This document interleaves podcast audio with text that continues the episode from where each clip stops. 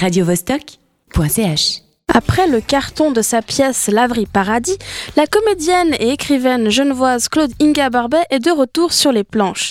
Sa dernière création s'appelle La Damnation de Faustino et c'est à voir au théâtre Saint-Gervais jusqu'au 19 décembre.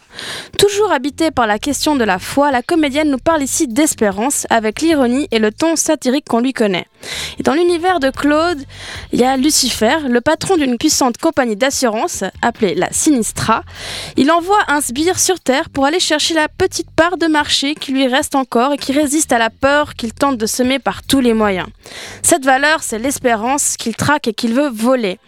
La sous-fifre en question, c'est Tino Faust, ou Faustino, qui débarque dans un EMS et qui est en proie à de grands doutes existentiels. Mais il va quand même faire plaisir à son boss pour peur de représailles. Mais où est-ce qu'elle se cache donc cette espérance? Chez quel pensionnaire? On retrouve autour de Claude des comédiens qui l'accompagnent depuis un moment déjà, Doris Ittig, Séverine Bujard, Yvonne Stadler, Rémi Rosier, Patrick Lapp et à la musique, une autre collaboratrice de longue date, Hélène Zambelli. Chris a rencontré Claude Inga Barbet à quelques heures du début de son spectacle, donc bien quelques minutes bien à chaud avant de monter sur scène, et a voulu en savoir plus, notamment sur l'origine de cette histoire. Ça fait des années que je m'interroge sur cette espèce de cercle vicieux dans lequel on est. Euh, par rapport aux, assurances. Commençons par les assurances maladie. Bon, on est dans un pays où les assurances sont privées, donc c'est plus peut-être plus évident qu'ailleurs. Mais euh, vous prenez n'importe qui, euh, voilà, qui, qui, par exemple, une maman qui emmène son enfant en autocar pour aller en course d'école, enfin qui pose l'enfant à l'arrêt de l'autocar. J'ai constaté, après avoir eu quatre enfants, qu'il y a encore une vingtaine d'années, on disait au revoir, amuse-toi bien, etc. Tandis que maintenant, on a l'impression qu'on va jamais le revoir. Le chauffeur peut être pédophile je euh, euh, alcoolisé, euh, s'enfoncer dans un tunnel. si vous allez à l'aéroport chercher quelqu'un que vous aimez, vous allez en dessous du panneau d'arrivée, c'est terrible. On a l'impression que les gens attendent les rescapés, pas simplement quelqu'un qui rentre de vacances. Et puis, étant grand-maman, j'ai vu qu'on mettait facilement des, sur des enfants qui ont des tricycles, hein, qui sont, sont, des trucs à trois ou quatre roues, des coudières, des jambières, des genouillères, des casques. Ils sont juste pas un GPS encore. Donc je trouve que c'est terrible cette peur dans laquelle on vit, qui est parfois tout à fait justifiée. Les, attentats de Paris le prouvent. Moi j'ai un fils qui vit à Paris, donc j'ai aussi eu très peur. Mais euh, en dehors de ça, du point de vue de la santé et des assurances, on fait la même chose. C'est curieux, on vous fait des campagnes d'affichage euh, terribles. Euh, vous devez faire attention à votre cholestérol. Ils vont nous mettre maintenant des compteurs pour savoir combien on dépense d'énergie par jour, sinon on est exclu des caisses maladies, les clopes, l'alcool. Enfin, ça devient de la folie de prévention et la prévention fait peur. Il y a des choses auxquelles on n'avait même pas pensé. Euh, il y a quelques années, on, bouffait des concombres comme tout le monde, puis un jour, ils ont décrété que dans les concombres bio, il y avait une bactérie. Donc ça a été la phobie des concombres. Et c'est comme ça pour les chips, pour tout ce que vous bouffez, le café, tout est dénaturé. Tout toutes ces émissions santé, ces émissions sur euh, la malbouffe, euh, qui sont souvent très bien faites, mais j'entends ça crée un climat de pétoche euh, insoutenable. Et qu'est-ce qui se passe?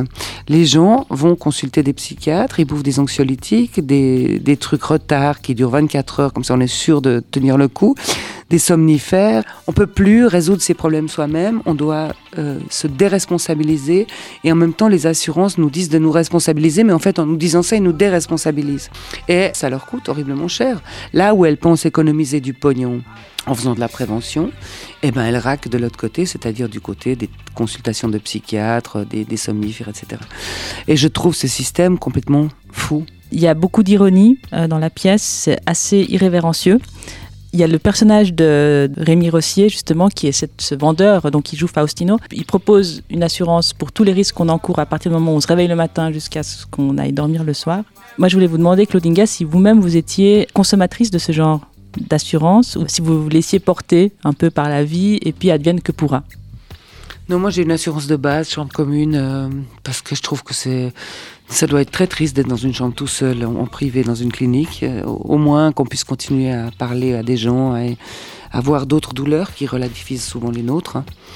Et puis moi, je suis une consommatrice de médic parce que j'ai une vie de dingue, donc c'est vrai que j'ai pas mal d'angoisse. Donc c'est vrai que de temps en temps, je me pète aux médicaments, mais la nuit, pour dormir, hein, pas la journée, mais la nuit, c'est vrai que quand je me tourne dans mon plumard pendant une heure, au bout d'un moment, quand je sais que je dois me lever à 6h moins quart, puis qu'il reste 4 heures à dormir, à mon âge, là, je bouffe un truc. mais euh, non, je suis, je suis justement, je crois que je suis assez cohérente à ce niveau-là. C'est vraiment assuré minimum. J'ai juste pris l'assurance dentaire pour mon fils parce que je sais que ça coûte la peau du cul, mais sinon, euh, non, pas tellement. Je consomme pas tellement les assurances. Vous trouvez que c'est symptomatique de la société suisse?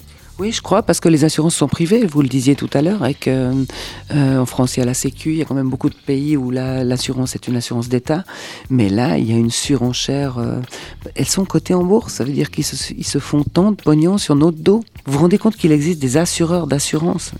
Ça, je ne savais pas. Ça s'appelle la réassurance. Alors, par exemple, si vous assurez, je sais pas, votre, euh, qu'est-ce que je pourrais vous dire, votre maison, vous assurez votre maison. Et puis, votre assurance, qui vient d'assurer votre maison, donc c'est vous qui raquez, hein, elle peut demander à une assurance d'assurer l'assurance que vous avez prise sur votre maison. Comme ça, si par exemple votre maison explose et que l'assurance est obligée de raquer, parce que c'est dans les clauses, eh ben la réassurance assurera l'assurance de l'explosion. vous vous rendez compte jusqu'où on va? Qu'est-ce que ça laisse comme place à l'incertitude? Qu'est-ce que ça laisse comme place à la, à la légèreté? Vous interprétez euh, trois rôles distincts. Vous êtes euh, à la fois la directrice de, de l'EMS Les Myosotis, vous jouez également euh, une psy autrichienne du Tyrol, une nettoyeuse espagnole pas très dégourdie. En tant que spectatrice, vraiment, moi j'attendais votre venue parce que je trouvais vos interventions décapantes à chaque fois. Est-ce que je peux vous demander à quand le One Woman Show? J'ai déjà fait. J'ai tourné un spectacle pendant, pour mes 50 ans, j'ai écrit un spectacle qui s'appelait Merci pour tout sur le don et l'empathie et la charité. C'était l'histoire d'une femme qui devenait folle parce qu'elle savait plus comment faire pour ne pas donner aux Roumains, euh, etc. Enfin bref. Et euh, c'est un spectacle qui a tourné trois ans. Ouais, mais voilà, c'était un spectacle où j'étais toute seule, où je faisais plusieurs personnages. Ça vous dirait pas de, recommencer là-dedans enfin de... Non, parce que c'est horrible de jouer toute seule. Vous savez, quand vous êtes euh, devant une salle de, 300-400 personnes et que vous êtes toute seule en coulisses, vous n'avez qu'une envie, c'est de foutre le camp. Au moins, quand vous avez une autre personne avec vous, vous vous dites, euh, voilà, elle, peut me rattraper, ou, euh, mais toute seule, mais c'est terrible. Une solitude et une trouille. Si j'avais 25 ans peut-être, mais j'ai plus les nerfs pour faire ça. Par rapport à la distribution, on retrouve des, complices euh, de, longue date. Donc il y a évidemment Doris City, votre, euh, votre comparse alter ego. Il y a évidemment Patrick Lapp, il y a Séverine Bujard. Yvonne Stedler et Rémi Rosier. Oui. Vous aimez la notion de troupe, si je ne me trompe pas? J'ai pas vraiment le goût du pouvoir. Donc, euh, je, je, m'excuse plutôt si par exemple on me dit voilà ce bout de texte est très ennuyeux, euh, je dis ah bon vous trouvez alors on coupe. Je travaille avec des amis, j'ai l'impression qu'ils seront pas hostiles, qu'ils seront pour. Et comme plus je vieillis, plus je doute, j'ai besoin de m'entourer de gens euh, en qui j'ai confiance. Mais par exemple Rémi, c'est quelqu'un que j'ai rencontré il y a 30 ans sur un autre spectacle que j'ai jamais oublié. Je me suis dit un jour je retravaillerai avec lui. Mais c'était un peu hasardeux, ça aurait pu mal se passer. Et il fait un travail remarquable là-dedans. Donc c'est une personne que je connais aussi depuis longtemps. Puis j'ai, mais c'est le piège. En même temps, quand vous, c'est des amis, voilà, vous pouvez pas exiger plus que ça. Et euh, quelquefois, c'est aussi réducteur de travailler avec des amis. Mais je suis pas je suis plutôt quelqu'un qui écrit et qui construit des univers. Donc, c'est pas comme si vous défendez un Shakespeare ou un Molière. Vous pouvez dire non, tu dis ce qui a marqué dans le texte maintenant parce que parce que c'est marqué, puis c'est du Shakespeare et puis ta gueule. Mais tu peux pas dire euh, voilà, c'est du Barbet, ta gueule. Donc je dis ah bon, bah vous avez peut-être raison, on va peut-être couper là, puis on va peut-être changer ça, puis on va peut-être. Euh, Ma, la fidélité dont je suis la plus contente, enfin la, la collaboration, c'est, euh, bah, en dehors de celle de Doris, c'est celle de ma musicienne Hélène Zambelli, avec qui euh, je travaille depuis des années, des années, qui fait un travail remarquable et dont on parle peu, et qui est vraiment, la musique est magnifique là sur ce spectacle. Vous avez parlé de l'idée de la foi. J'ai lu que cette pièce faisait partie d'un triptyque. Donc là, ce serait, on serait au tableau numéro 2. Après L'Abri Paradis, donc Damnation de Faustino, est-ce que vous avez, vous m'avez dit vous avez pas d'idée, vous avez aucune idée de, ce que... Non, j'ai pas aucune idée. Le, triptyque qui s'est imposé par lui-même, Lavry Pardi, c'était un spectacle sur la foi. Oui, parce que c'était un spectacle sur ma foi et ce qui dégommait pas mal le dogme, euh, puisque c'était l'histoire d'un ange qui, qui, devait absolument euh, emmener une femme plus bas que terre, parce qu'il n'y a que quand on touche le fond de la misère du fond qu'on peut vraiment voir Dieu. Puis en plus, cette femme piquait le Saint-Suaire, puis bon, c'était une course-poursuite. Et puis, euh, ce spectacle est un spectacle sur l'espérance, la de Faustino. Et le triptyque, c'est foi, espérance, charité. Et donc, le troisième serait sur la charité, mais je l'ai déjà fait, en fait, avec ce premier one-man show que j'avais fait. Et euh, le troisième, euh, je voudrais quand même continuer là-dessus, mais peut-être pour aller vers quelque chose qui m'échappe encore, c'est la joie. Mais comment savoir comment je vais être dans une année et demie? J'en sais rien. D'abord si je suis encore vivante, mais en tout cas, comment savoir ce que comment les choses vont, vont, vont grandir. Euh, le spectacle que j'ai fait toute seule, Merci pour tout, j'avais pas la fin. Et euh, c'était l'histoire, je vous résume très vite, c'était l'histoire d'une femme qui est obligée de prendre une petite fille africaine chez elle pour différentes raisons. Et à la fin, elle est piégée, elle peut pas s'en défaire, elle peut pas renvoyer la mère en Afrique, elle peut pas, elle peut plus rien faire, elle est coincée. Et quand j'écrivais ce spectacle, je n'arrivais pas à trouver cette fin. Et puis un jour, je rentre chez moi à Mérin et puis euh, je vois, il y a un cèdre magnifique, et tout à coup je vois une dizaine de cigognes posées sur cet arbre. Et j'avais jamais vu des cigognes d'aussi près. Puis en plus je trouve ça tellement beau près de la maison, il y a un côté magique, c'est comme si elles choisissaient un, on a dans un lieu sacré. Tout à coup c'était, et tout à coup je me dis c'est ça la fin. Les cigognes, elles repartent en Afrique. Et j'ai pu construire ma fin avec ces histoires de cigognes qui reprenaient cette petite fille et qui partent. Comme tout ça pour vous dire que c'est la vie qui construit mes spectacles. Le seul, seul talent que j'ai, minuscule, c'est de faire des liens. Donc, je ne peux pas vous dire dans deux ans ou une année et demie quels liens euh, viendront à moi, comment je vais les nouer, les dénouer, je ne sais pas.